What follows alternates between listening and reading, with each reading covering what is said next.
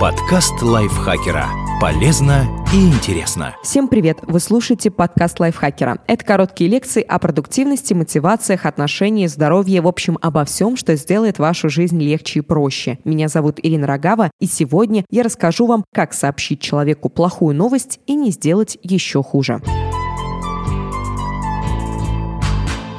Никто не любит приносить дурные вести, но иногда выбора нет. Соблюдайте простые правила и сделайте процесс менее мучительным для обеих сторон. Об этом мы сегодня и расскажем. Как подготовиться к разговору? Запишите основные моменты, о которых придется сказать. Если вы волнуетесь, отрепетируйте. Конечно, зачитывать заготовленную заранее речь по бумажке не нужно, но лучше продумать план беседы и предусмотреть возможные трудности. Во время разговора будьте спокойны, но не безразличны. Выберите подходящее место место и время. Практикующий психотерапевт Эмми Морин пишет, что окружающая обстановка имеет значение, поэтому выбирайте место, где вам никто не помешает. Если новость предполагает последующую дискуссию, выделите немного времени, чтобы ответить на вопросы собеседника или просто выслушать его. Сообщать дурные вести и между делом в людном и в шумном пространстве – не лучшее решение. Сообщайте плохие новости при личной встрече. Расставаться через мессенджер или информировать об увольнении в электронном письме – проявление проявление неуважения к собеседнику. Это относится и к более печальным новостям, например, о болезни или трагедии. Поэтому, если есть возможность встретиться лично, используйте ее.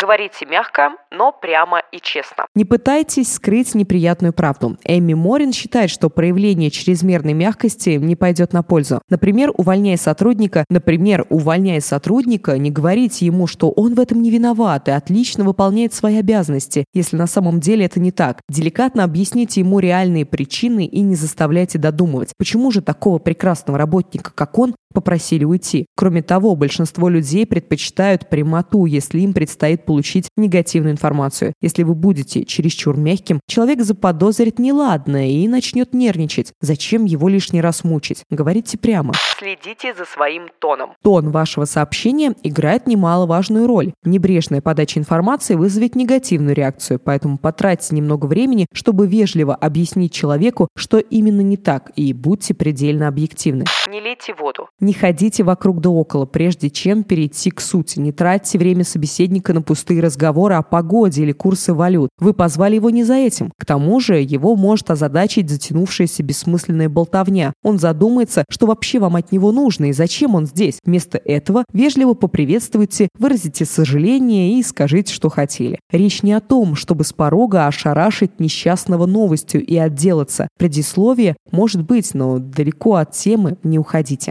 Предоставьте факты. Собеседник может принять сказанное вами слишком эмоционально, поэтому будьте готовы объяснить, почему так произошло. Все зависит от конкретного случая и темы, на которую вы говорите. Но если можете назвать причину, сделайте это. Пусть человек увидит ситуацию полностью, будет проинформирован и придет к выводам, которые в будущем будут ему полезны. Только не горячитесь, старайтесь сохранять нейтральную позицию. Не требуйте сочувствия от собеседника. Скорее всего, весь гнев или обида выльется на того, кто сообщает плохую новость. Даже если от вас ничего в конкретной ситуации не зависело. Не стоит злоупотреблять фразами «представьте, как мне тяжело говорить об этом» или «ты думаешь, мне это легко далось?» Так вы рискуете разозлить человека еще больше. Элли Морин советует подготовиться к разной реакции собеседника и постараться ее принять, но не опускаться до оскорблений. Проявите заботу. Узнайте, как человек воспринял новость. Сопереживайте, поддерживайте, но не выжимайте из себя наигранные эмоции.